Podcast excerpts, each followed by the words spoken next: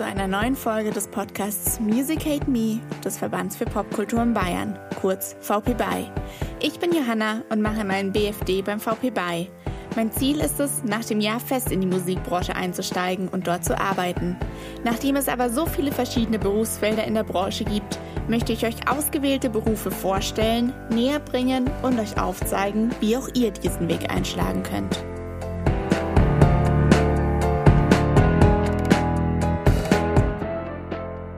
Dann sage ich Hallo und willkommen zur neuen Podcast-Folge. Heute zu Gast haben wir Umme Block.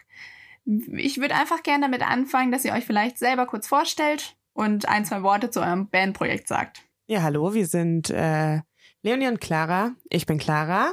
Ich bin Leonie. Und genau, wie schon soeben erwähnt, wir sind Umme Block aus München und wir machen Musik miteinander. Und zwar so sphärischen Elektro-Trip-Hop, wenn man ein Genre definieren möchte, was aber eigentlich nicht so einfach ist. Ja, dem würde ich jetzt erstmal nichts hinzufügen. nicht so einfach, weil ihr kein Genre bestimmen wollt oder einfach, weil es halt so vielfältig ist, was ihr macht? Ja, ich glaube beides. Also das ist ja auch das Schöne, dass heutzutage Genres gar nicht mehr so wichtig sind, weil einfach äh, es unglaublich viele Mischformen gibt von Musikgenres und ja, wir uns einfach jedem Genre so bedienen, wie es uns gerade intuitiv kommt und wir beide auch sehr gerne ähm, wirklich in den unterschiedlichsten Genres unterwegs sind, was die Musik angeht, die wir selbst hören. Und äh, so, genau, so es ist ja auch so, dass quasi das, was wir machen, entsteht natürlich irgendwo auch dadurch, was wir halt hören. Ne? Also was wir schon seit klein aufgehört haben und was wir aktuell hören. Und ja, deswegen glaube ich, kommt halt bei uns mal ein 80-Song raus und dann kommt ein hip-hopiger Song raus und dann kommt halt was total Poppiges und dann kommt eine Ballade. Also das ist eben schön, dass es nicht so in eine Schublade reinpassen muss und deswegen, ja, müssen wir es vielleicht auch gar nicht so definieren. Mhm.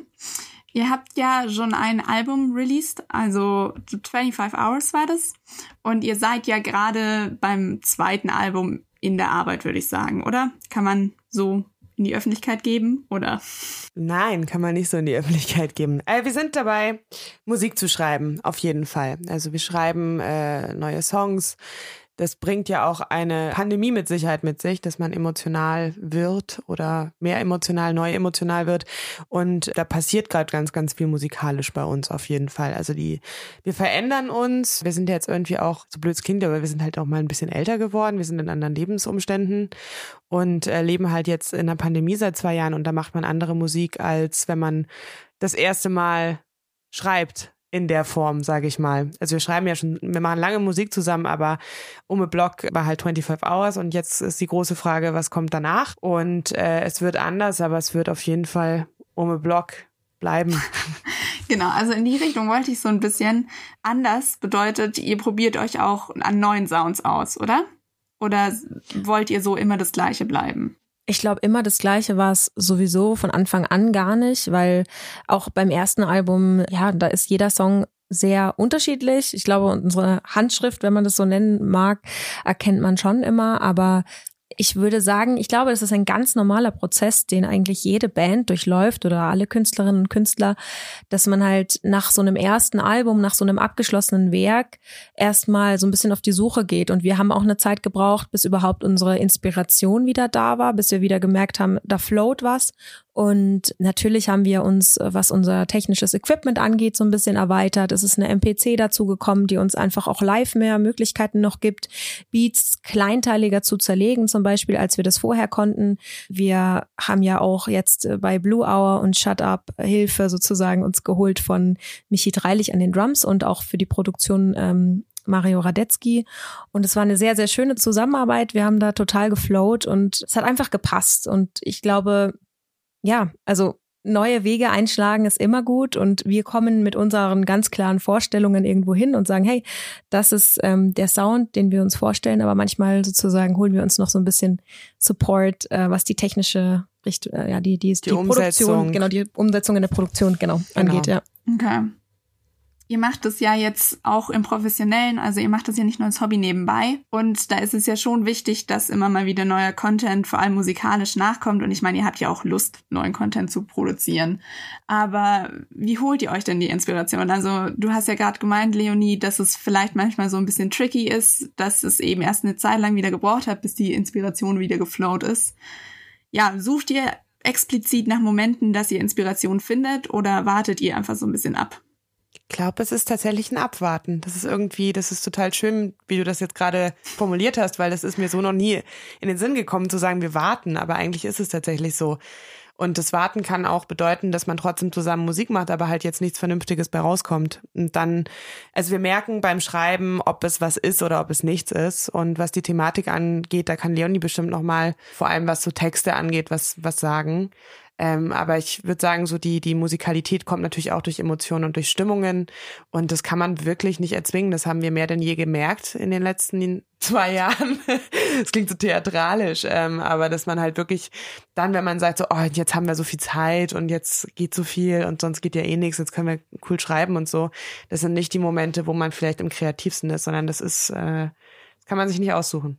Ja, total. Und das ist auch so ein bisschen der Punkt, dass wir äh, jetzt gerade eben in so einer Zeit leben, in der vieles von 0 auf 100 und von 100 auf 0 geht, sowohl was unsere Jobs angeht, äh, die wir sozusagen außerhalb der Musik machen, als auch in der Musik natürlich, ganz besonders. Also im Sommer, das war extrem, wie viel wir beide da zu tun hatten, ohne eine Verschnaufpause. Wir haben wochenlang quasi durchgearbeitet, sind von einem zum nächsten. Und das sind vielleicht, vielleicht sogar eigentlich wären da viele Momente gewesen, um, wenn man mal ein paar Tage Zeit gehabt hätte, danach sich ins Kämmerlein zu verziehen und zu sagen, boah, krass, wir haben jetzt so viel Inspiration mitgenommen auf unseren Reisen und auf unsere, beim Unterwegssein sozusagen und, und so viele Eindrücke, so viele Menschen, die man kennenlernt.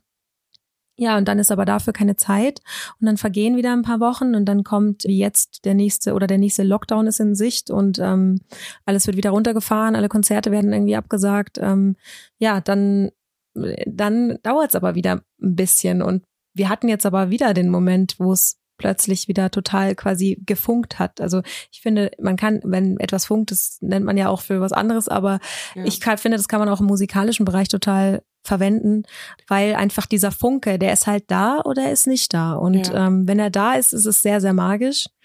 Und textlich sind die Inspirationen ja überall, also in Freundschaften, zwischenmenschlichen Beziehungen, aber auch Zukunftsängste, ja, also. Also nach wie vor sind es wieder, genau wie bei 25 Hours, sind das sehr persönliche Themen und Geschichten, die erzählt werden. Wenn, also die Texte, die ihr schreibt, schreibt ihr die zusammen?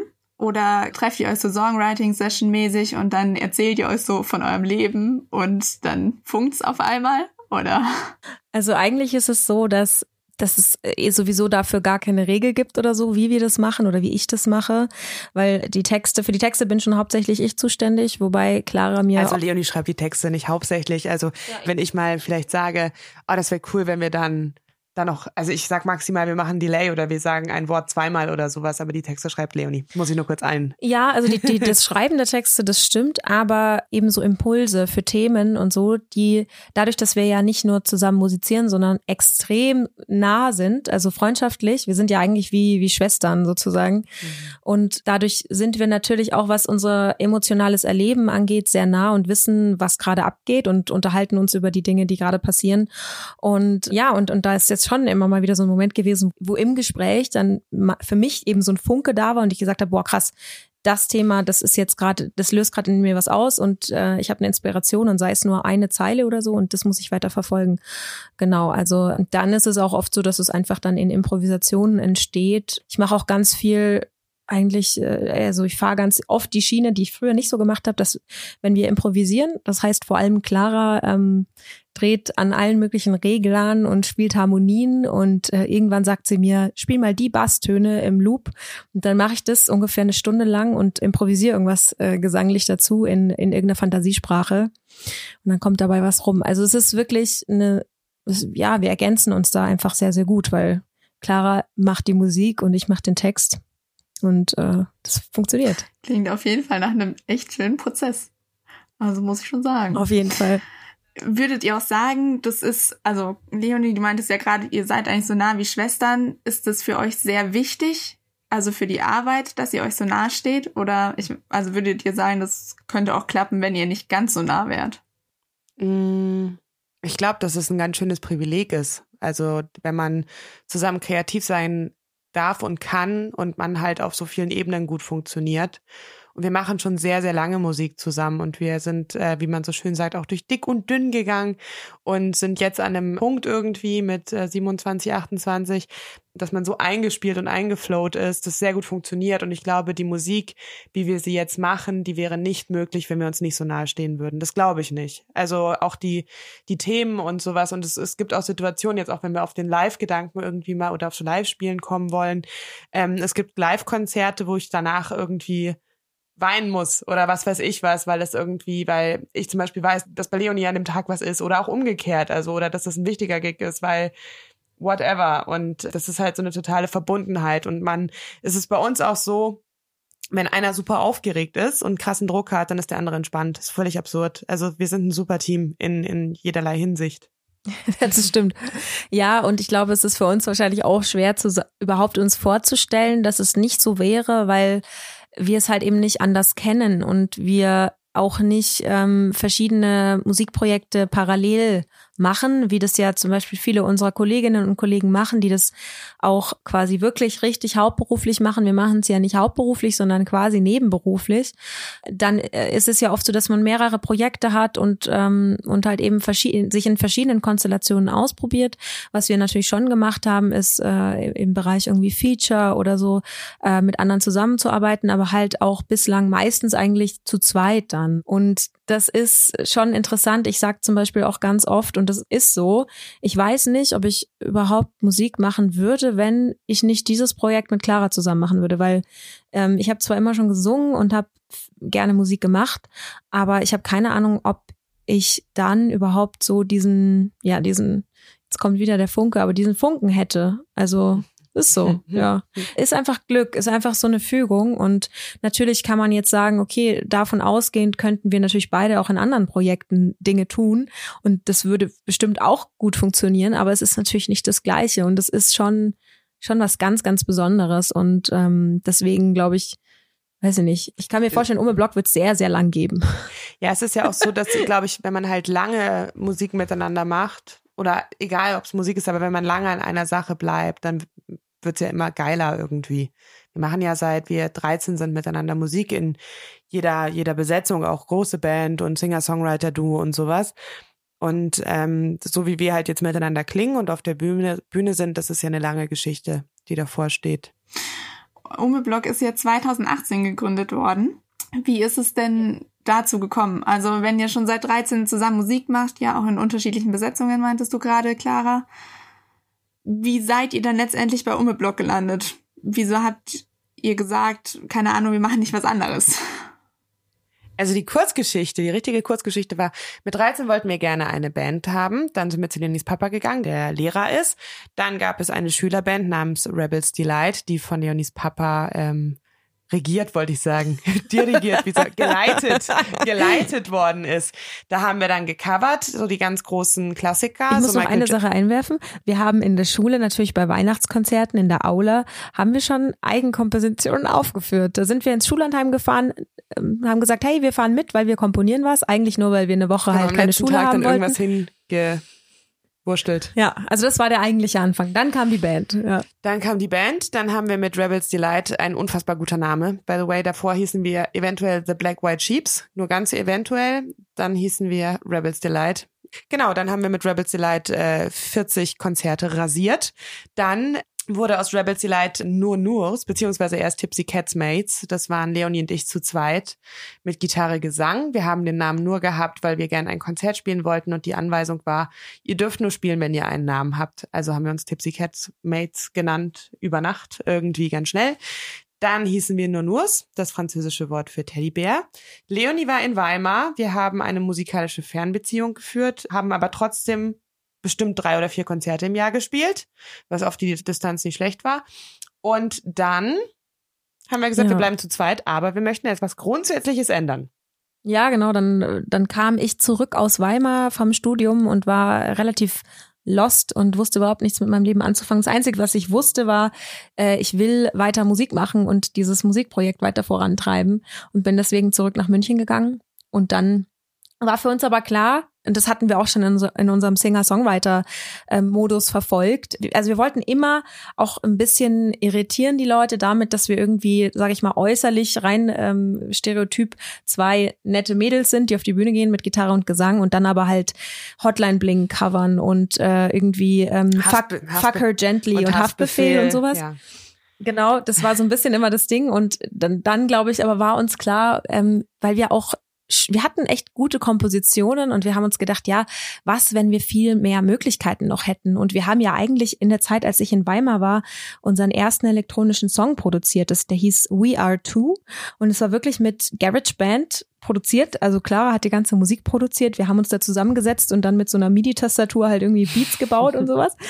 Mm, und äh, das halt relativ rudimentär aufgenommen. Leonie hat auch gerappt, also oh. ihr müsst euch den Song anhören. Ja. Genau, es ist hörenswert. Es gibt sogar ein self-made Video dazu. Und das ist während der Zeit eigentlich entstanden, als ich in Weimar war. Und genau, das war eigentlich unser erstes Ding, wo wir gemerkt haben, okay, wir können ja viel mehr oder was heißt mehr? Wir können anders klingen. Anders klingen, genau. Um, ähm, und ich glaube, so Vorbilder in der Zeit war Silvan Esso zum Beispiel ganz stark. Das hat uns total gefallen. Und Sohn. Sohn genau. war auch Genau, das waren so, da haben wir so die elektronische Musik so ein bisschen, also oder ja, elektronische Popmusik mehr kennengelernt.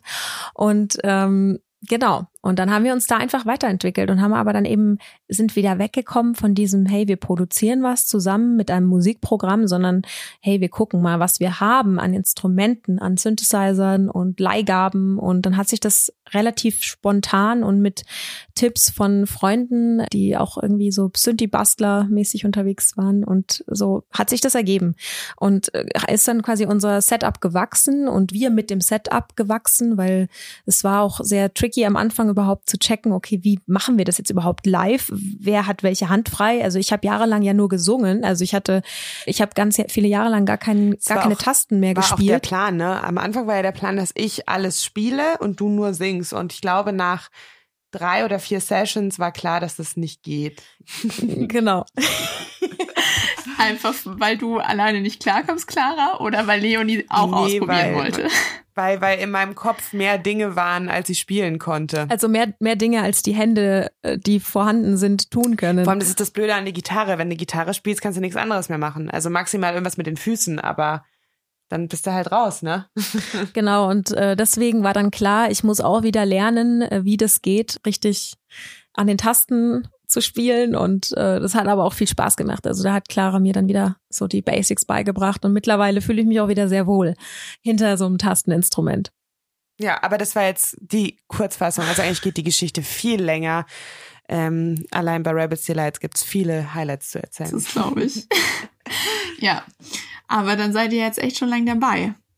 Da habt ihr wahrscheinlich auch ein dementsprechend großes Netzwerk aufgebaut, gehe ich mal davon aus. Ja, doch, durchaus. Aber tatsächlich, das wirkliche Netzwerk ist dann doch in den letzten drei Jahren entstanden. Also wir haben natürlich auch schon damals als Singer-Songwriter ähm, hier und da jemanden kennengelernt, die man jetzt auch noch auf dem Schirm hat und kennt auf jeden Fall. Aber jetzt vor allem bei der bei der Schulband, wo wir ja lange partizipiert haben, da waren wir ja auch viel zu jung, um uns dann irgendein Orga-Ding zu kümmern. Das hat ja alles Leonis Papa gemacht. Also die Kontakte, würde ich sagen, sind wirklich in den letzten drei Jahren entstanden. Ja, seit Anfang 2018, ja. Mhm. Okay. Also viele Leute, die neu anfangen, die sich den Gedanken fassen, ja, ich würde jetzt auch gerne eine Band machen, ich würde gern Singer-Songwriter technisch irgendwo anfangen. Ich glaube, für sehr, sehr viele ist es ja sehr überfordernd. Die wissen gar nicht, wo sie anknüpfen müssen, wie sie es machen können. War das für euch leichter durch die ganze Erfahrung davor? Auch wenn ihr es nicht organisiert Ja. Habt? Also, ich würde da mal die Frage kurz übernehmen. Und ähm, das war das war eigentlich so, dass wir mit einer übelsten Selbstverständlichkeit da reingeraten sind, glaube ich. Wir haben einfach gesagt, wir waren, wir waren immer viel unterwegs zu zweit. Wir, uns hat immer Musik interessiert. Wir waren jede, jeden Sommer haben wir im Theatron verbracht, so ungefähr. Und überall, wo Musik war, waren wir. Und dann hat sich die Möglichkeit ergeben, beim Import-Export bei der Singer-Songwriter-Session zu spielen. Das hieß dann da auch da, wo wir einen Namen brauchen, damit wir spielen dürfen. Und wir sind zu zweit und wir sind ein eingespieltes Team. Und ich glaube, deswegen sind wir mit einer ziemlichen Selbstverständlichkeit ähm, da einfach reingesprungen in dieses ganze Ding. Aber wenn man das nicht kennt oder wenn man vielleicht selber nicht so ein outgoing Mensch ist, dann finde ich das schon schwierig zu wissen, wo kann ich jetzt eigentlich Kontakte knüpfen, wo kann ich mein erstes Konzert vielleicht spielen und so weiter. Ja, total. Also solche Open Stages sind natürlich immer eine gute Sache, um einfach auch andere Leute kennenzulernen, andere Musikerinnen, Musiker oder eben auch, ja, Menschen wie Booker oder ja, Leute, die einfach vielleicht auch weiterhelfen können, in dem Bereich irgendwie an, an mehr Konzerte zu kommen oder so. Aber ich muss auch sagen, dass so unsere richtig professionellen Kontakte und unser Team, was sich gebildet hat, das ist schon auch durch ganz viele glückliche Zufälle vielleicht entstanden. Allein schon, weil wir unser allererstes öffentliches Konzert mit dem neuen Setup als Ome-Block haben wir mit, mit drei hochkarätigen Bands zusammengespielt bei einem Benefizkonzert mit Claire, Kites und Nihils und das war ein großer Zufall, dass es dazu überhaupt kam. Also wirklich so eine Zufallsgeschichte. Irgendwie in der Clubnacht die Sängerin von Claire kennengelernt, gut verstanden. Und dann war es so, hey, wir brauchen noch einen Act. Und sie wusste gar nicht, was wir eigentlich machen, weil wir ja nicht mehr Singer-Songwriter waren und, und hat aber die Katze im Sack gekauft und dann haben wir da gespielt. Und da waren viele sozusagen in Anführungsstrichen wichtige Personen der Münchner Musikszene da. Und die haben uns dann natürlich sehr schnell auf dem Schirm gehabt. Und so war es dann für uns schon wesentlich einfacher, sozusagen schnell an alle Konzerte und alle Schritte so abzuarbeiten, die wir uns schon seit vielen, vielen, vielen Jahren erträumt hatten. Also wie Clara gesagt hat, Theatron spielen, äh, Streetlife Festival spielen und lauter solche Sachen, die in München sozusagen lokal ja. wichtig sind. Ja, also ich glaube, das mit den Kontakten ist einfach immer so eine Sache, dass man da auch äh, irgendwie Glück haben muss, aber natürlich auch sehr, sehr offen auf die Leute zugehen kann. Nachdem ihr das aber so früh schon geschafft habt, dass da so viele Leute, also dass da so viele Leute anwesend waren, habt ihr relativ schnell den Schritt geschafft, es zu professionalisieren. Umeblock jetzt als Projekt?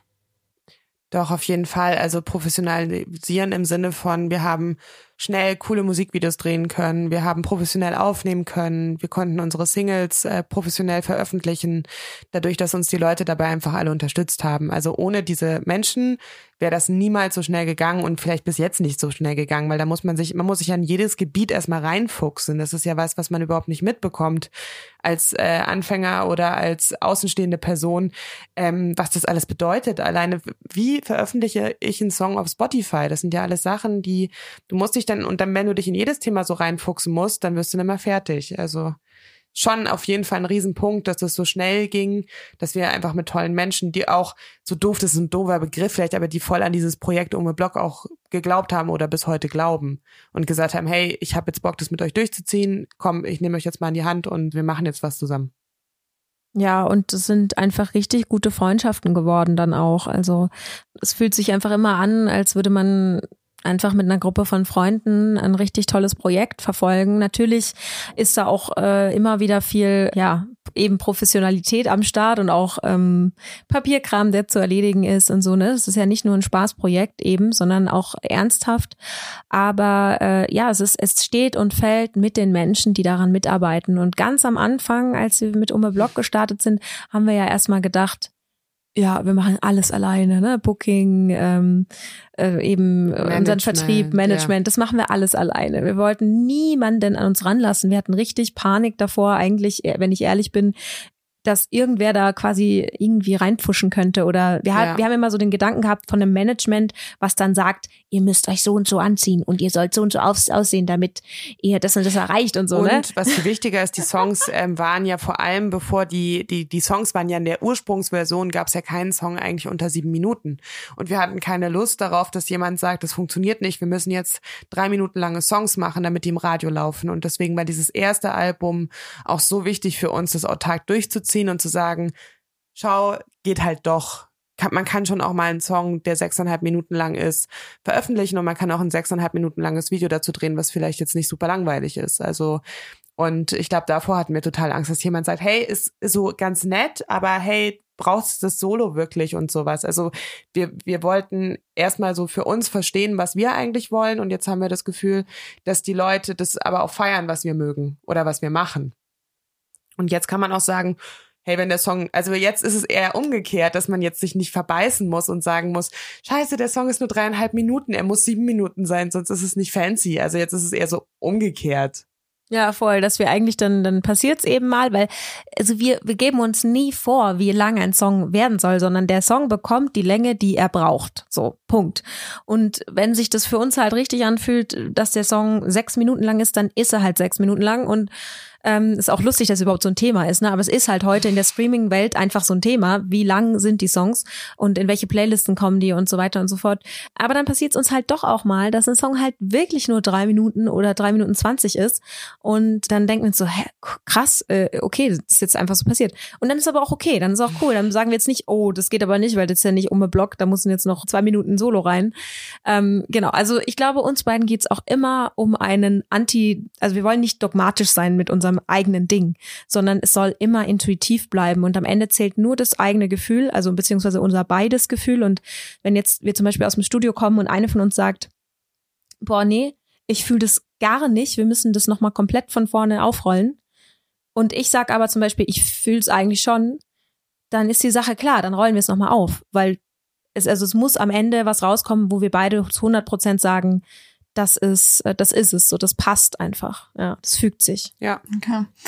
Du hast es ja jetzt gerade angesprochen, Leonie, heutzutage Singeformat, oft diese 2,45 so gefühlt, dass es gut im Radio läuft, dass es gut nicht zu lang ist auf Spotify, auch für TikTok.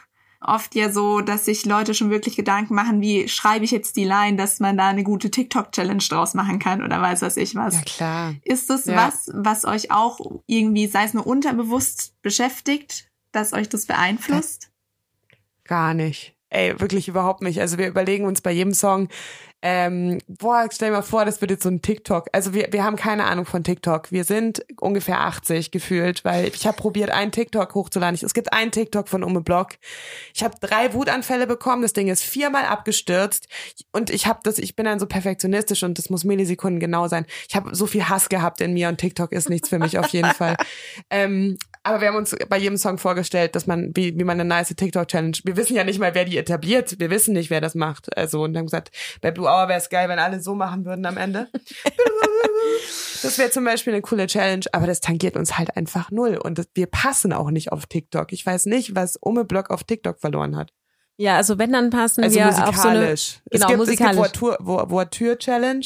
Das sind vor allem so französische Mädchen, ungefähr acht, die dann irgendwie die Zunge rausstrecken oder ein Bild malen und dann läuft da Voiture drunter. Also ich, ich glaube, man merkt, wir verstehen einfach nicht so ganz dieses Medium Ti- TikTok und fühlen uns wirklich schon ähm, bisschen Dad-mäßig in der ganzen Sache, was vielleicht auch einfach so ist. Wir sind nicht mehr die allerjüngsten, aber eben, also wenn dann, wenn dann auf so eine humoristische Art, äh, Ja. so wie wir auch Insta-Stories machen, also auch dieses ganze Insta-Game, wie man es nennt, ist ja jetzt nicht nichts, was wir wirklich tagtäglich verfolgen, sondern wir posten halt dann eine Story, wenn es irgendwie gerade passt oder wenn irgendwie gerade was Lustiges passiert ist oder wenn halt eine von uns, meistens bin's ich tatsächlich, ähm, in letzter Zeit, äh, muss ich dich mal wieder ein bisschen animieren, Clara, ähm, mein Handy raushol und halt irgendwie draufhalte, während Clara irgendwas irgendwas macht in unserem kleinen Studio-Bandraum Kabuff. ja. Genau, also ja, natürlich, man, man kann Strategien haben und alles, aber ich glaube, das passt einfach nicht zu Nee. uns. Und Adele hat doch jetzt gerade schön gesagt, dass sie gerne Musik für ihre Generation machen möchte. Und ähm, die 14-Jährigen sollen halt Musik für die 14-Jährigen machen. Und die Rapper können ja auch auf TikTok sein, das ist ja okay. So. ich glaube, das ist ja auch ein cooles Format, aber ich finde es so abgefahren. Leonie, heute ist ja hier Jahresrückblick äh, Spotify. Und der, wie heißt der meistge- meistgehörteste Künstler? Bad Bunny müsste Ich habe es wieder sein. vergessen. Ah ja, genau. Ich, Ich habe habe noch nie von gehört. dem gehört. Echt nicht? Wir vermuten TikTok. Nee, der ist, Weiß nicht. das ist ein Reggaeton-Künstler, also ähm, spanischsprachig und der geht, halt- also spanischsprachig boomt ja generell gerade und deswegen Mhm. geht er halt voll ab. Ah, okay, danke. Bitte. Nee, gut, dann sind wir jetzt informiert. Das sind wir informiert, genau. Nee, aber das ist wirklich, ähm, es ist eine andere Welt. Und am Ende, am Ende geht's ja darum, dass das, was man tut, also finden wir zumindest, authentisch ist. Also das ist immer so ein blödes Wort, aber es wäre einfach enorm unauthentisch, wenn wir uns jetzt zwingen würden, irgendwelche TikTok-Challenges ins Leben zu rufen, wenn wir es nicht fühlen. Ja. Vielleicht rufen wir mal irgendeine TikTok-Challenge ins Leben, aber dann fühlen wir es auch, ne? Also ich glaube, das ist einfach, ich, ich habe das Gefühl, dass es heutzutage vieles ist so unglaublich irgendwie gepresst und unglaublich gemacht und sehr, sehr, sehr, sehr gewollt und manchmal einfach zu überaffektiert und so. Das ist, das erreicht mich einfach nicht. Und vielleicht sind wir wirklich very old souls, ja, aber glaub, dann ist es das, so. Das eine und das andere ist ja, weil du ja gefragt hast, ob, ob das bei uns im Hinterkopf ist, so beim Schreiben oder in welchem Ding auch immer, dass es halt TikTok gibt und sowas. Ich spiele viel lieber ein geiles Konzert vor zehn Leuten, die richtig, richtig Spaß haben, als irgendeine blöde Challenge bei TikTok zu haben, die mir drei Millionen, also ich weiß nicht, was ich damit anfangen soll. Das ist für mich unauthentisch und irrelevant. Und wir sind Live-Musikerinnen und da gehören wir hin und wir gehören nicht in irgendwelchen Challenges, wo Leute komische Tänze machen. so, ich, das ich war sehr, so, das war sehr alt, der Satz. Das war sehr alt, aber ist okay. Ich würde so lachen, wenn wir so in vier Wochen einfach so auf Teufel komm raus so eine TikTok-Challenge machen, nachdem wir so gestänkert haben dagegen. Also, man, bei uns you immer alle Angaben ohne Gewehr. Okay. Wir holen es raus als Zeugnis, wenn dann die TikTok-Challenge kommt. Ja. ja. Jetzt meintest du ja gerade, Clara, ihr seid Live-Musikerinnen und keine TikTok-Influencer aber generell auch Live-Musik, also im Gegensatz vielleicht zu Studioaufnahmen oder generell auch so der Vorbereitung für die Live-Musik. Macht euch Live-Musik mehr Spaß als die Studioaufnahmen oder der ganze Schreibprozess, der im Vorhinein läuft? Also ich glaube, Platz eins, also für mich Platz eins live spielen, Platz zwei teilen sich Studio und Schreiben. Nee, Platz zwei ist tatsächlich Schreiben hier und Platz drei ist Studio, aber nicht, weil das, also Studio ist halt geil, weil du da das erste Mal die Dinger wirklich hörst. Aber Live-Spielen ist das Allerschönste für mich und, oder für uns, Leonie nickt die ganze Zeit, also ich spreche für uns beide. Live-Spielen ist das Oberste und das Miteinander schreiben sind diese magischen Momente, die Leonie vorhin angesprochen hat, wenn wir beide wissen, das ist es. Und das ist so, und dann gehst du nach Hause mit einer 35-minütigen Handyaufnahme in schlechtester Qualität. Es passiert 35 Minuten eigentlich nichts. Es passiert immer das Gleiche und du hörst dir das 35 Minuten an und sagst, es ist richtig geil, ich hab voll die Vision. Und dann kommt das Studio und dann wird diese Vision gefeilt, aufgenommen und perfektioniert, wie halt dann eine Platte auch sein darf. Oder was aufgenommen ist, darf ja perfekt, also perfekter sein als live, finde ich. Das ja. auf jeden Fall. Ja. Ja, ja, ja, ja, ja. Keine Zustimmung von dir. ja, auf jeden Fall. Also Studio lieben wir natürlich auch, vor allem jetzt mit äh, Herr Radetzky und Herr Dreilich macht das immer ganz viel Freude. Aber so das, nee, so das Live-Spielen und das Schreiben und wenn die, wenn die Musik einem begegnet, das ist schon was sehr Tolles. Habt ihr so ein Ziel live-mäßig, wo ihr am liebsten spielen würdet, was ihr eines Tages erreichen wollt? Oder habt ihr es vielleicht schon ja. erreicht? Also wir haben auf jeden Fall schon einige Ziele erreicht. Äh, ein, ein sehr, sehr großes Ziel war unsere Album-Release-Show, die wir Ende 2019 gespielt haben. Das ist jetzt auch schon wieder gefühlt 100 Jahre her, aber es war halt kurz vor der Pandemie und ähm, war ein Meilenstein für uns, weil wir das erste Mal ein Konzert quasi gespielt haben, wirklich was unser Konzert war, wo wir jetzt nicht einen Slot gespielt haben bei einem Festival oder an einem Abend halt, ne, mit anderen zusammen, sondern das war unser Konzert. Die Leute haben sich Karten gekauft für unser Konzert im Strom in München und es war ausverkauft und es war proppenvoll und da waren einfach 550 Leute und es war unfassbar. Also das war für uns ein Meilenstein, wo wir wirklich dachten, krass, das hätten wir im Leben nie gedacht, dass wir überhaupt mal an so einem Punkt landen. Und dann ging es natürlich immer weiter und das nächste Ziel, was jetzt leider ja wieder verschoben wurde, ist die ähm, Tour. Eigene, erste eigene Tour. Ja, da hätten wir ja auch einige Dates gehabt, die jetzt erst nächstes Jahr stattfinden können. Ja. Und äh, ja, natürlich gibt's weitere Ziele, ne? Also allgemein äh, hoffen und freuen wir uns auf einen Festivalsommer vielleicht irgendwann. Das, da sind große Ziele dabei. Ähm, wir persönlich würden wahnsinnig gerne mal zum Beispiel auf dem Melt Festival spielen. Also jetzt, wenn es nochmal um so Name-Dropping geht.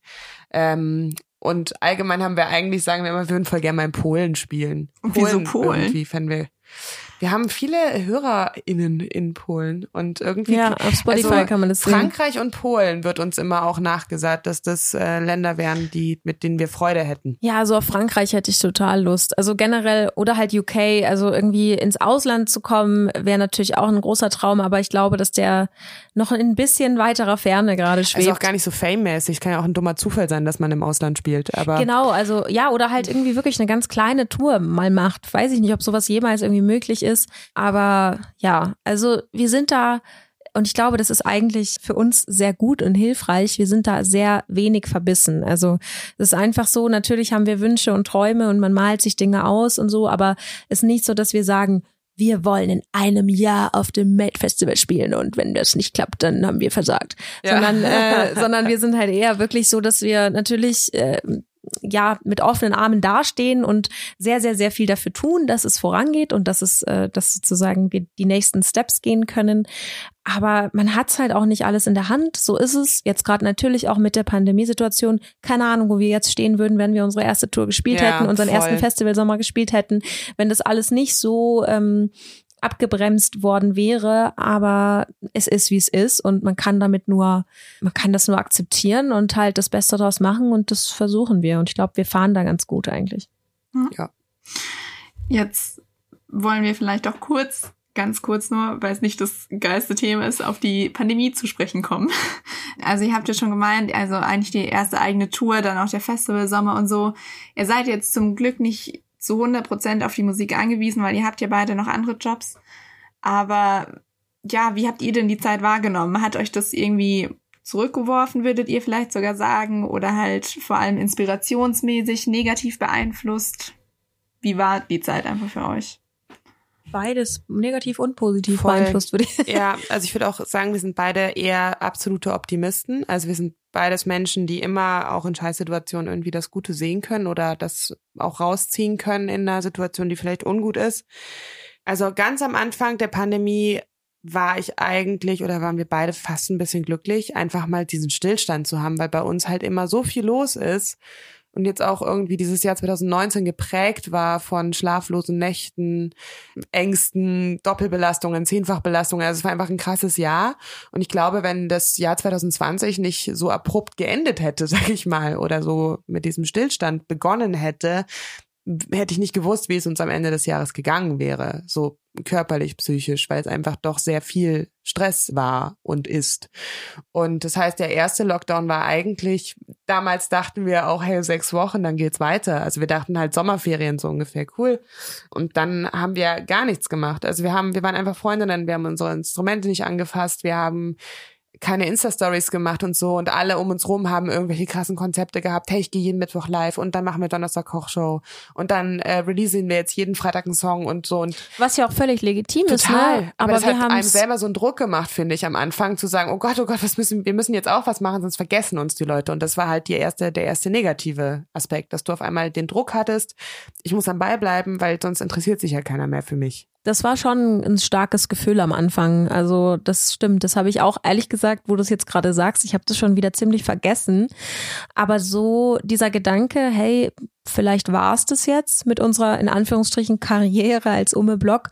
Äh, ja, wir waren halt sehr überwältigt davon, wie viele sich dafür interessiert haben, bis irgendwie Anfang 2020 eben, bis dann dieser Lockdown kam und dachten, okay, jetzt ist vielleicht vorbei. Mhm. Es war nicht vorbei. Und wir haben natürlich auch was dafür getan. Und ja, wir haben auch Streams gespielt. Wir haben auch ähm, ja versucht, irgendwie im digitalen Format so ein bisschen stattzufinden. Aber anfangs haben wir uns da wirklich komplett rausgenommen. Und das war gut, ne? Weil, ja. wie gesagt, nach diesem ganzen Druck und die, dass du schon wieder gemerkt hast, dass du so einen Stress entwickelst, weil du nach links und rechts schaust und sagst, was machen wir denn jetzt? Oh mein Gott. Und dann haben wir eigentlich uns so angeschaut und haben gesagt, wir machen jetzt gar nichts. Wir sind jetzt Leonie und Clara, wir sind nicht Ume Block, wir sind kein Business, wir sind kein Unternehmen, so, wir sind jetzt einfach nur Leonie und Clara Freundinnen seit eh und je und das machen wir jetzt wieder mal. Wir machen das, was wir früher gemacht haben. Wir haben viel blöde Videos geguckt, wir haben Filme geschaut, wir haben gekocht, wir sind spazieren gegangen, wir haben Wein getrunken und das hat, ähm, das hat richtig gut getan. Ja, ja, und danach haben wir natürlich äh, schon versucht, so ein bisschen das zu nutzen, was halt nutzbar war und durften ja auch stattfinden in vielen tollen ähm, Formaten. Wir haben bei Arte Concerts einen Stream gespielt. Wir konnten digital stattfinden 2020 beim Reeperbahn Festival, beim CO Pop, beim ja. Waves Vienna. Amazon haben wir sogar noch gespielt, auch Genau, einen Amazon-Stream haben wir gespielt. Also es gab schon recht viele äh, Möglichkeiten, auch im Digitalen dann stattzufinden, aber es war natürlich, äh, genau, das letzte war dann äh, Femtastik in Ulm. Das war super cool, ähm, sehr, sehr professionell gemacht. Äh, also alles super, nur haben wir da, glaube ich, dann echt so endgültig gemerkt, so, nee, bitte, Keine bitte Streams lass uns, mehr. bitte live, einfach live, weil diese Stille zwischen den Songs ist unglaublich unangenehm einfach. Also man kommt nie von diesem Aufregungslevel runter vom Anfang, weil du, du kriegst keine Resonanz und ich meine, das, das haben jetzt so viele Bands wahrscheinlich schon hunderttausendmal gesagt, aber es ist einfach so. Es ist nicht das Gleiche und ähm, Deswegen waren wir natürlich sehr, sehr froh, als wir dann auch mal wieder live spielen konnten, als es wieder möglich war im Sommer dann 2020. Dann gab es ja wieder, Winter war ja dann wieder Flaute, aber 2021 haben wir ja durchaus auch ein paar Sachen spielen können und also es war sogar relativ viel, fand ich. Auch schöne Sachen wie das Singoldsand Festival und dann hat uns ja der BR mit Puls begleitet, mit Startrampe und so. Also deswegen, es ist echt viel gelaufen und es war äh, eben im Sommer war halt immer extrem viel auf einmal, im Winter dann halt jetzt wie jetzt wieder so ein bisschen, ja, dass, dass so langsam äh, uns klar wird, gut, das wird jetzt, die nächsten Monate werden wahrscheinlich wieder sehr ruhig. Ja, aber deswegen, ich will mich eigentlich im Nachgang nicht beschweren. Natürlich ist die Situation schwierig. Also wir sind auf keinen Fall in irgendein Loch gefallen. Also es war halt so, wie es wahrscheinlich jedem Menschen geht, mal, mal besser, mal schlechter. Aber man kann sagen, dass wir auch viel Gutes daraus ziehen konnten. Also wir haben uns auch aktiv danach umgeschaut, was denn jetzt, was man da Gutes draus ziehen kann, weil sonst hast du ja am Ende nur das Gefühl, dass du zwei Jahre betrogen worden bist um dein Leben. Und Genau. Äh, ja, und was ich natürlich sehr schade finde, dass wir, also was ja. wir sehr geliebt haben, ist, weiß, äh, sind diese schönen Wochenend-Workshops vom Verband für Popkultur ja, Bayern, auch von dem wir ja gefördert werden.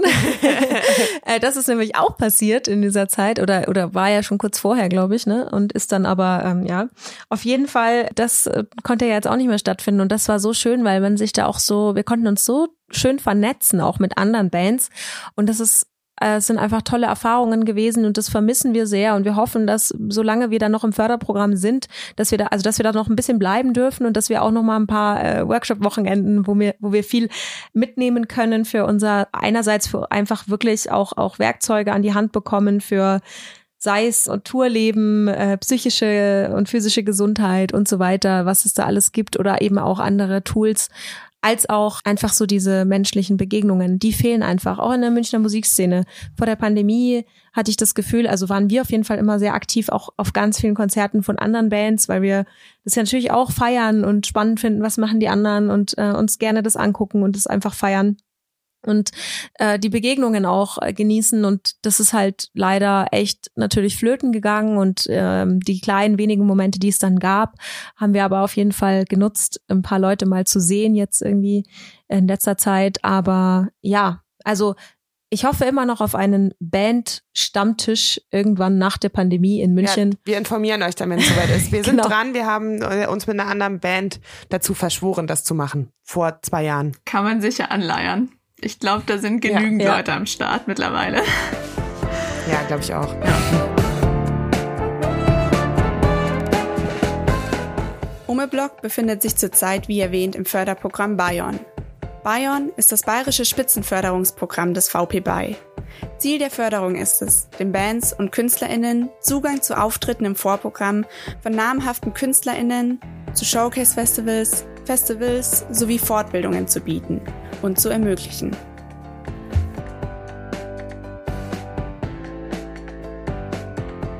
Okay, Idealvorstellung.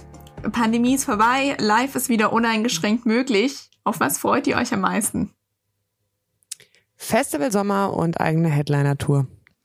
Ja, auf jeden Fall. Also einfach wieder mit unserer Crew unterwegs zu sein, gute Konzerte zu erleben, uns auch technisch äh, durchaus noch zu äh, ja weiter zu professionalisieren. Also das ist einfach ja, also es gibt ja immer noch äh, Ecken und Kanten, die man irgendwie, an denen man schrauben kann. Und da meine ich jetzt gar nicht äh, irgendwie so das Musikalische unbedingt, sondern wirklich so die Lautstärken und die Einstellung der Lautstärken unserer einzelnen Synthesizer. Also wirklich so Feintuning, was, wo wir jetzt uns auch ein bisschen Zeit nehmen wollen in dieser Winterzeit. Genau, ja. Also ich glaube, da ist noch viel, da steht uns, stehen uns noch viele schöne Tage und Wochen bevor, aber die Frage ist halt, wann? Und wir freuen uns darauf, neue Songs zu spielen. Ja, auf jeden Fall. Clara, du hast eine Ausbildung zur Veranstaltungskauffrau gemacht, gell? Leonie, was hast ja. du denn studiert? Oh, ich habe Medienwissenschaft studiert oder Medienkultur heißt der Bachelor mittlerweile in Weimar an der Bauhaus-Uni ähm, ist ja ein, ja ein grundphilosophischer Studiengang eigentlich, also so eine ein, ähm, ein bisschen ein alles oder alles und nichts Geisteswissenschaftsstudiengang. Aber ich habe es sehr genossen. Also es war sehr spannend. Ich habe sehr, sehr viele neue Perspektiven gelernt da. Mm, und habe halt nebenher äh, ganz ganz viel so organisatorische Sachen gemacht. Also ich habe ich war so sowohl in der Hochschulpolitik, also hier, hier das quasi die Studierendenvertretung, Senat und sowas, da habe ich so ein bisschen mitgemischt, aber auch eben irgendwie bei einem Kurzfilmfestival organisatorisch mitgemacht und habe mal kurz beim MDR ähm, ja, das war lustig. Äh, kurz beim MDR gearbeitet. Äh, also ich habe viel so nebenher quasi Erfahrungen gesammelt und ähm, ja, also es war jetzt kein Studium, was mich jetzt direkt auf einen Beruf vorbereitet hätte, aber es war eine sehr, sehr intensive Zeit und ich habe auf jeden Fall viel gelernt. Das ist doch schön. Also das heißt, so ausbildungstechnisch, musikmäßig habt ihr nichts gemacht. Also ich habe, ich wollte eigentlich Klavier studieren. Ich habe tatsächlich, boah, ich weiß gar nicht, ich glaube 14 oder 16 Jahre einmal die Woche klassischen Klavierunterricht gehabt. Also ich habe eigentlich klassisch Klavier gelernt, habe auch eine Zeit lang selber unterrichtet. Und bei mir war das auch so, dass ich nach dem Abitur, ich war keine besonders gute Schülerin, ich war keine besonders schlechte Schülerin, aber für das, was mich interessiert hätte, war mein NC entschieden zu schlecht. Und dann habe ich gedacht, naja, was kann ich? Gut Musik. Und äh, ich bin da super naiv und blau. ist eine super lustige Geschichte. Ich habe mich in Rostock beworben für Klassik, Pop und Weltpiano. Es war auch so ein bisschen, ich glaube, ich habe schon zwei Jahre nur in Anführungsstrichen nur gearbeitet, habe nicht studiert. Und der Druck wurde größer, weil ich gedacht, oh, ich muss jetzt auch mal irgendwie studieren, weil alle studieren. Und dann habe ich natürlich meine bessere Hälfte, die Leonie, eingepackt und dann sind wir nach Rostock gefahren. Und ich glaube, ich habe dich auch gar nicht angemeldet. es war nur so. Ich habe dann Rachmaninow gespielt, jetzt das Mollpräludium, also äußerst schwieriges Klavierstück, was ich total verhauen habe, weil ich super aufgeregt war. Und dann habe ich irgendwie Leonie so mit dabei gehabt und gesagt, das ist Leonie Klinger. Ähm, wir spielen jetzt einen selbstgeschriebenen Song für euch. Also ich war halt dafür klassisches Klavier und gut und Pop und Weltpiano. Ja, das hat schon eben. gepasst. Aber die waren super verstört, glaube ich, von unserem Auftritt und vor allem von meinem. Und dann haben sie mir alles Gute gewünscht und ich habe nie wieder was gehört. Und das war es dann auch mit meiner, mit meiner Klavierkarriere, genau. Aber wie es weiterging, ist auch spannend. Wieso? Naja, was du danach gemacht hast. Was habe ich gemacht? Naja, Musikwissenschaft studiert. Ach so, stimmt. Ich habe, ach so, stimmt. Dann war ich in Regensburg. Ich habe in Regensburg Musikwissenschaft studiert und Philosophie. Abgeschlossen und oder das abgebrochen? Ich, nee, zwei Semester. Ich sag aber immer, ich war früh fertig. Hab nach zwei Semestern war ich fertig. ähm, genau. Nee, ich habe tatsächlich eine ganze Weile gebraucht ähm, und habe dann schließlich 2016 mit meiner Ausbildung angefangen. Nee, 2017 sogar. Veranstaltungskauffrau, genau. Okay. Ja. Ja, gut. Kleiner Exkurs in mein Leben. dann war der Bezug hier auf jeden Fall da. Ähm, ja. Genau. Aber war das für euch dann auch schon immer so ein Plan? Also ich meine, seit 13 Jahren die Bands, also ihr zwei in jeglichen Bandkonstellationen dann auch ja überlegt, Klavier zu studieren. Du, ich weiß nicht, äh, Leonie, hast du auch überlegt, was Musikalisches zu studieren mal dazwischen? Ich habe irgendwann mal, habe ich schon den Gedanken gehabt, ob ich mal, ob ich Jazzgesang studiere, aber ich habe den sehr, sehr schnell wieder verworfen, weil, also ich hatte, ich, ich habe halt schon immer im Chor gesungen, seit der ersten Klasse und relativ lange auch und habe dann ähm, auch eine Zeit lang während der Band, sozusagen während wir diese Band hatten als Teenies, habe ich auch Jazzgesangsunterricht genommen bei einer Jazzsängerin und Clara lacht. Warum lachst du? so. ja, okay. Es war nicht so lange dieser Unterricht, aber ab und zu mal habe ich den und er hat mir schon viel gebracht, auf jeden Fall. Also hat mir viel geholfen, meine Stimme mehr einfach, ähm, ja, ich will es nicht sagen zu kontrollieren, weil Kontrolle finde ich irgendwie immer so einen blöden Begriff, aber einfach mit ihr umzugehen, ähm, zu wissen, so wo liegen meine Stärken und so weiter. Genau, also und dann habe ich natürlich schon den Gedanken mal gehabt, aber ich habe mir dann irgendwie das auch mal so wirklich durchgedacht und habe so gemerkt, nee, das ist nicht das, was ich wirklich für mein Leben machen will. Und ich hatte zum Beispiel jetzt auch nicht so das Gefühl, dass ich Spaß daran hätte, unbedingt sowas zu unterrichten, weil, weil das musst du ja mitdenken, wenn du sowas studierst, kannst ja nicht davon ausgehen, dass du dann als Künstlerin direkt von dem, von deiner eigenen Kunst oder so leben kannst, sondern man muss ja immer irgendwie mitdenken, ja, was, wie kann ich das dann irgendwie nebenher aufbauen oder was kann ich dann nebenher machen? Und nee, da habe ich einfach relativ schnell gemerkt, dass das nicht mein Weg ist. Und Clara und ich, wir sind halt eben beide auch Menschen. Wir haben einfach noch andere andere Dinge, für die wir uns interessieren und eben unsere Jobs und auch einfach ja, auch wenn es manchmal so ein bisschen so ein Doppelleben ist, ist es einfach auch sehr bereichernd. Und ich finde eben auch, dass wir, also ich ziehe auch genau aus diesem Doppelleben in Anführungsstrichen, ziehe ich total viel Inspiration auch für die Musik. Von daher, ja, ist es, glaube ich, nicht verkehrt. Also man muss nicht äh, Musik studieren, um jetzt irgendwie so eine Band zu machen. Aber natürlich haben wir beide eine total gute musikalische Vorbildung. Also ich habe auch Klavier mal gelernt für sieben Jahre. Zwei. Also wir haben, wir haben mal gespielt am Starnberger See und da waren nur so Fachleute, also aus dem Klassikbereich, BR-Orchester und solche Leute. Und danach kamen bestimmt drei, vier Leute, die gesagt haben, ja, eure Wurzeln sind schon auch in der Klassik, ne? Das hört man ja ganz klar. Und das fand ich sehr, sehr interessant, weil das dann wiederum zeigt, so meine klassische Klaviervorbildung, aber das ist etwas, das ist bei uns alles immer nur nach Gefühl, unterbewusst. Genau, aber natürlich spielt so eine Vorbildung mit rein und das, was die Harmonien angeht, was die Inspiration angeht und vielleicht gewisse Melodien und Tonfolgen und so, das ist einfach, das ist ja irgendwo verankert im Kopf und in, was weiß ich, in den Händen im erweiterten Sinne. Genau. Ja. Wenn dann da der musikalische Bezug eben schon immer da war, war das lang für euch ein Wunsch, eine Band zu gründen, wo ihr das dann auch beruflich macht? Mm ja, das ist schwierig zu sagen. Ich glaube nicht unbedingt, dass wir das uns so vorgestellt haben, oder? Nee, man muss auch sagen, wir sind ja auch, wir kommen ja, also bei mir in der Familie sind tatsächlich, meine Eltern sind beide Künstler und mein ganzes Umfeld war geprägt von, von Leuten aus dem Theaterbereich, aus dem Musikbereich, Kabarettbereich und ich habe halt irgendwie, ich fand das immer ganz, ganz toll und ich wollte auch immer auf der Bühne sein, aber ich wollte irgendwie noch was anderes machen.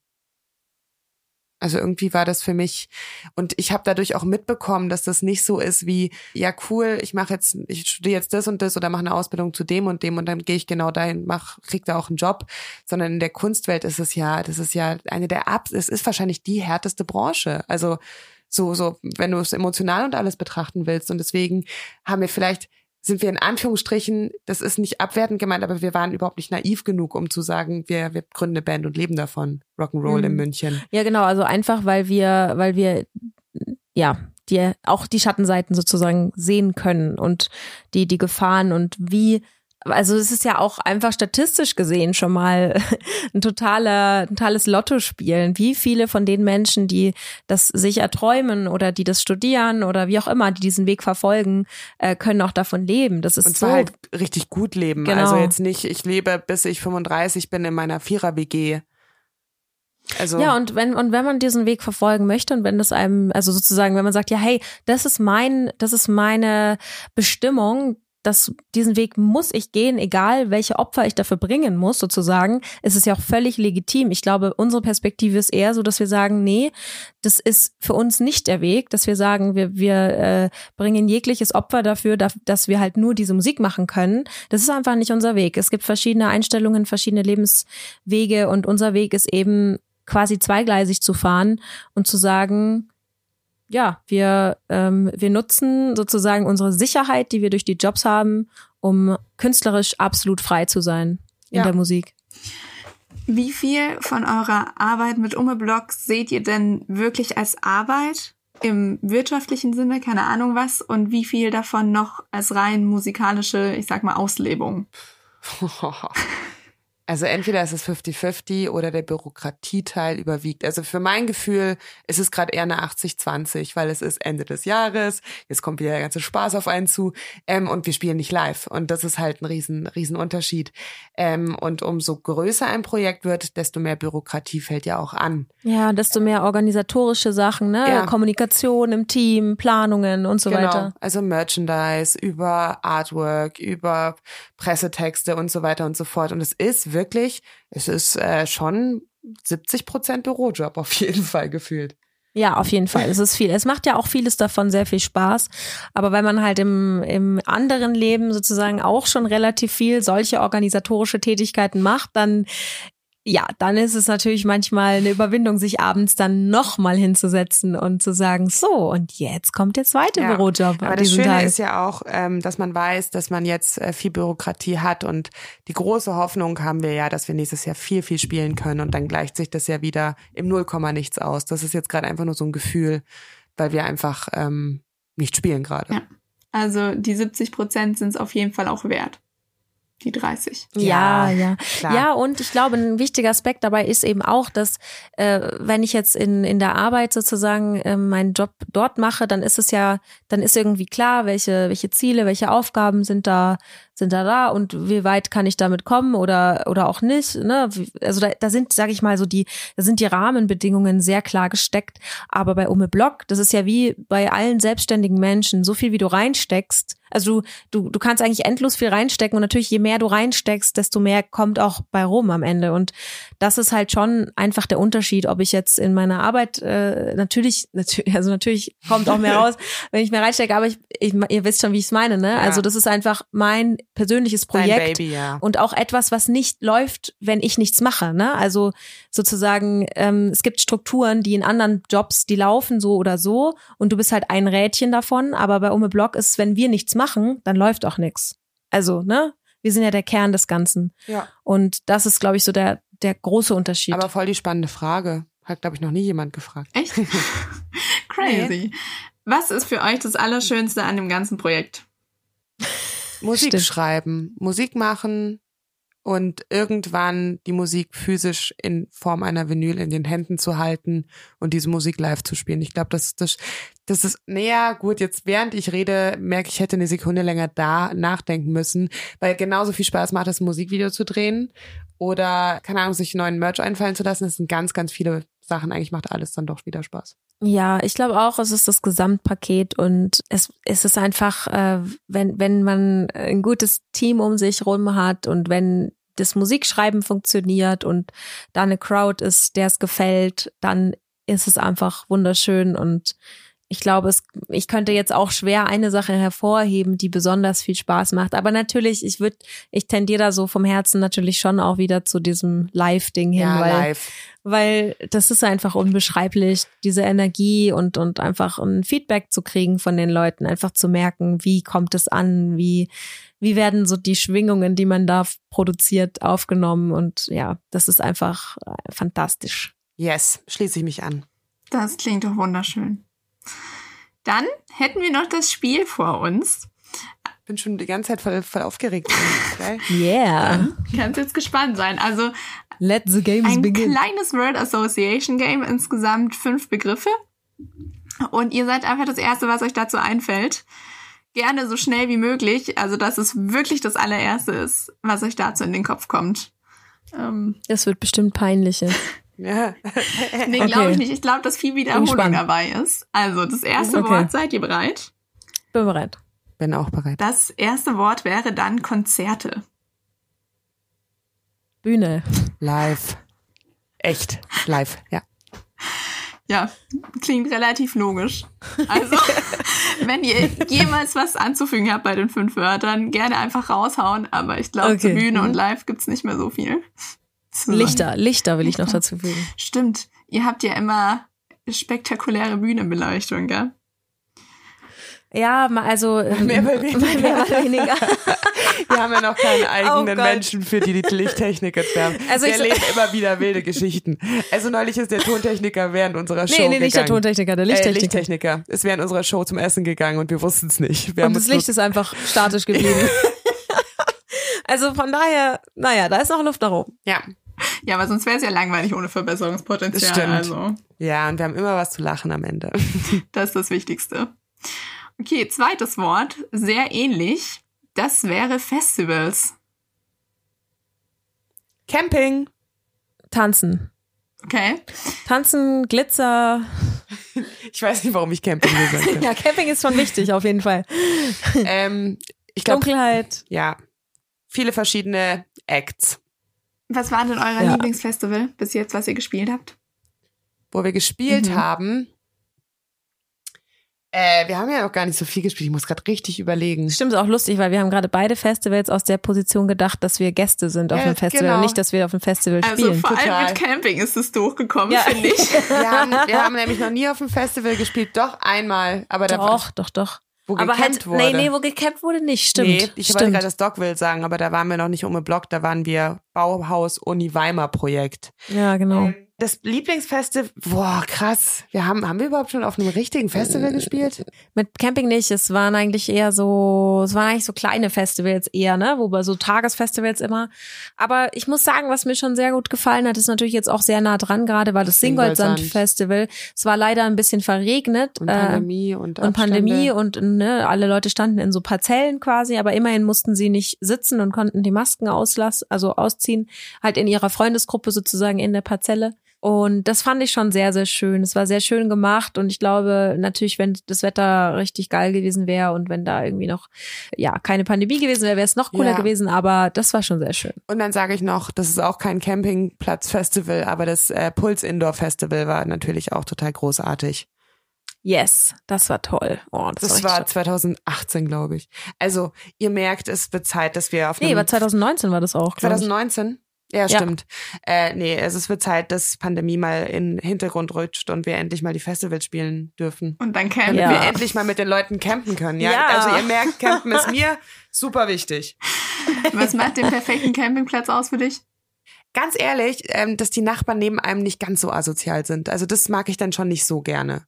Ja, ja und und äh, es gibt halt einen echt super perfekten Campingplatz, auf dem wir auch zusammen schon ein paar Mal waren und ähm, also abseits von Festival. Ich habe jetzt an Festivalcampen gedacht, weil wenn da halt so eine Truppe neben dir ist, die halt um fünf immer noch richtig Rambazamba macht und das fünf Nächte hintereinander, dann bist du irgendwann auch nicht mehr so gut gelaunt. Allerdings, allerdings, ja, das stimmt. Und ein Zelt mit äh, mit Innen- und Außenzelt, damit wenn es regnet, genau, es nicht nass wird. Und ein kleines Vordach, also ein kleines Vorzelt. Und was noch wichtig ist äh, beim Campen ist, dass man gutes Essen dabei hat, das sinnvoll eingekauft und verpackt worden ist. Ich sehe sehr viel Gedanken dahinter. Ja.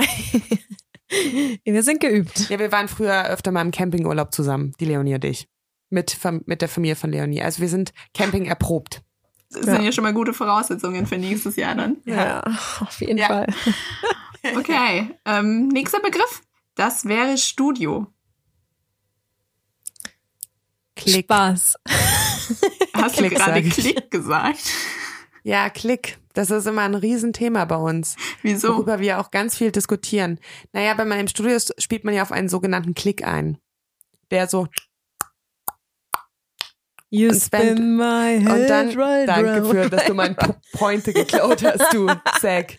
Äh, nee, das ähm, das eine ist, ich finde, dass also ich kann nicht mehr emotional und schön spielen, weil ich mich nur noch auf diesen Klick konzentriere.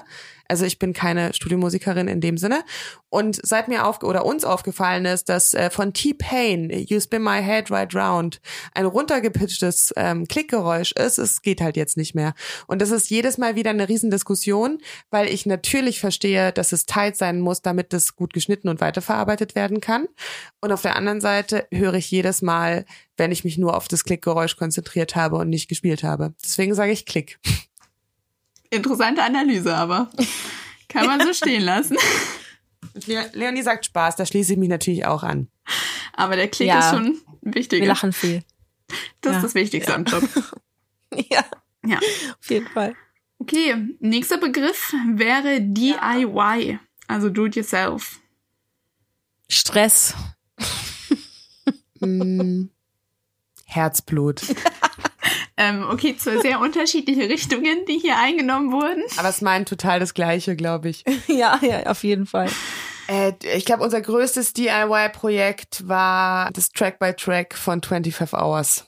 Es gibt auf YouTube zwei Teile Track by Track, wo wir jeden einzelnen Song erklären und analysieren. Weil wir wollten das immer machen, weil wir da persönlich total drauf stehen, bei anderen Acts ähm, so Track by Track sich reinzuziehen und das zu checken. Das finde ich total spannend. Hat, wollte aber nie jemand wissen, also haben wir es einfach selber gemacht und hochgeladen. und das war, glaube ich, schon die meiste Arbeit. Das war richtig krass. Hier schön mit iMovie ohne Vorkenntnisse oder wenig Vorkenntnisse oder alte Vorkenntnisse. Und was wir da rausgezogen haben, das ganze Videomaterial und uralte Handyaufnahmen, um das halt so 4D wie möglich zu machen für den Zuschauer und die Zuschauerin. 4D, ja, ja, träumst wohl. Aber auf jeden Fall, äh, da hast du recht, ja. Ja, also es ist, es ist total schön, weil man so selbstbestimmt irgendwie Inhalte erstellen kann und irgendwie dieses, was wir vorhin schon hatten, wir waren am Anfang sozusagen DIY-Hooligans. Aber so richtig. Wir wollten ja auch selber aufnehmen, ey. So froh, dass wir das nicht gemacht haben.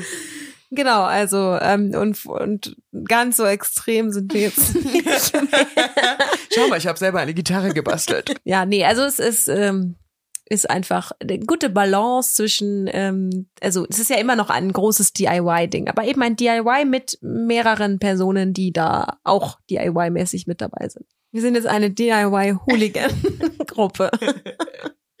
okay. Okay, vorletzter Begriff wäre dann das Zeitmanagement. 25 Hours. Ja, ja, ja, das ist eigentlich der perfekte, kann ich eigentlich nichts anderes sagen. Auf ja. das Projekt bezogen oder hättet ihr gern Äh, nein, 25 weil, Stunden ähm, am Tag?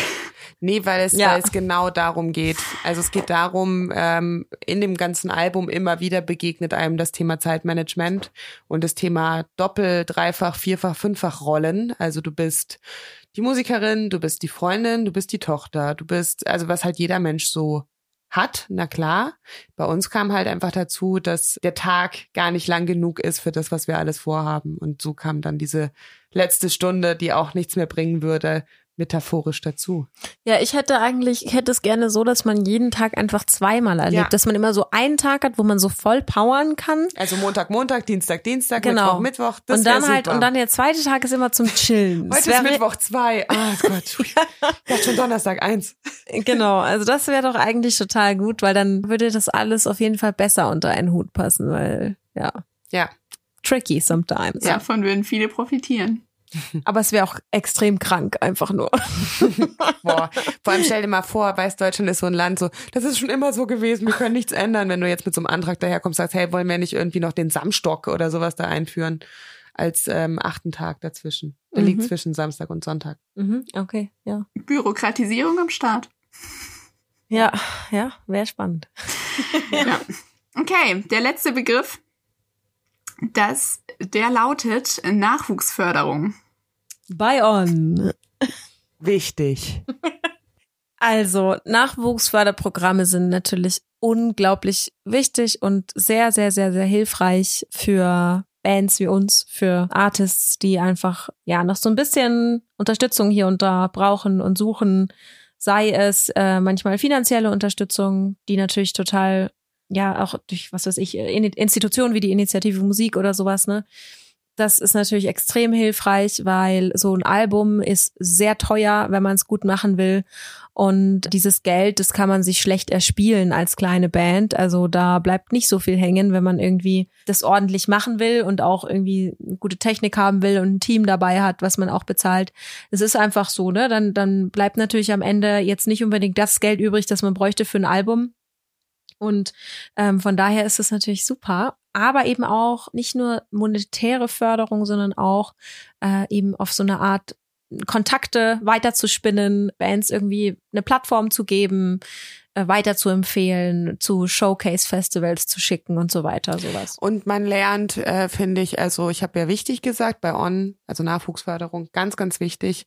Äh, ich finde, dass man auch bei dieser Nachwuchsförderung ganz andere Aspekte, was eine Band eigentlich bedeutet, auf den Weg mitgebracht bekommt. Also du denkst, du machst Musik, du hast ein Album, krass, so was soll ich jetzt noch lernen, so ungefähr vielleicht? Und dann merkst du so, nee, eine Band ist halt ein Unternehmen. Und dann wird's tricky. Genau. Einfach so das ganze Konstrukt äh, zu verstehen, auch bisschen die Musikbranche besser zu verstehen, wie funktioniert eigentlich dieser Markt, wie funktioniert das alles. Habe ich auch schon wieder viel vergessen und verdrängt, ehrlich gesagt, aber weil es so schrecklich ist. nee, aber ähm, nee, aber es ist wirklich, es ist eine super Sache. Also ich kann jedem empfehlen, sich nach egal welcher Förderung umzuschauen, wenn man ein Bandprojekt am Start hat und da einfach nach, nach was sucht, gibt's ja in jedem Bundesland und auch in jeder Stadt meistens Programme, Stipendien und so weiter und so fort. Ähm, und da, ja, da gibt's gute Chancen, einfach ein Stückchen weiterzukommen mit Unterstützung.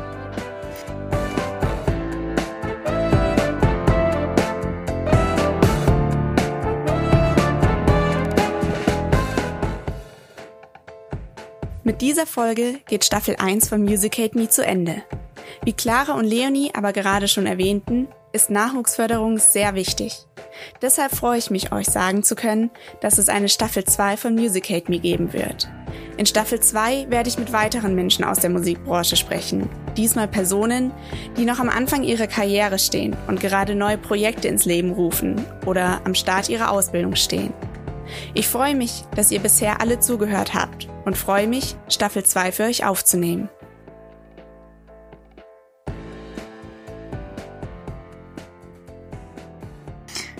Dann finde ich, sind das sehr schöne Schlussworte von euch. Ja, vielen Dank. Ich würde einmal Danke sagen, dass für eure ganzen Erfahrungen, die ihr geteilt habt und für alles, was ihr Ja, erzählt sehr, habt. sehr gerne. Ich habe mich gefreut. Danke für deine tollen Fragen. Ja, Gerne, es hat gerne. super viel Spaß gemacht. Es war auch richtig schön, mal wieder intensiv viel über die Band Ume Block zu reden. Das machen wir gerade ganz wenig.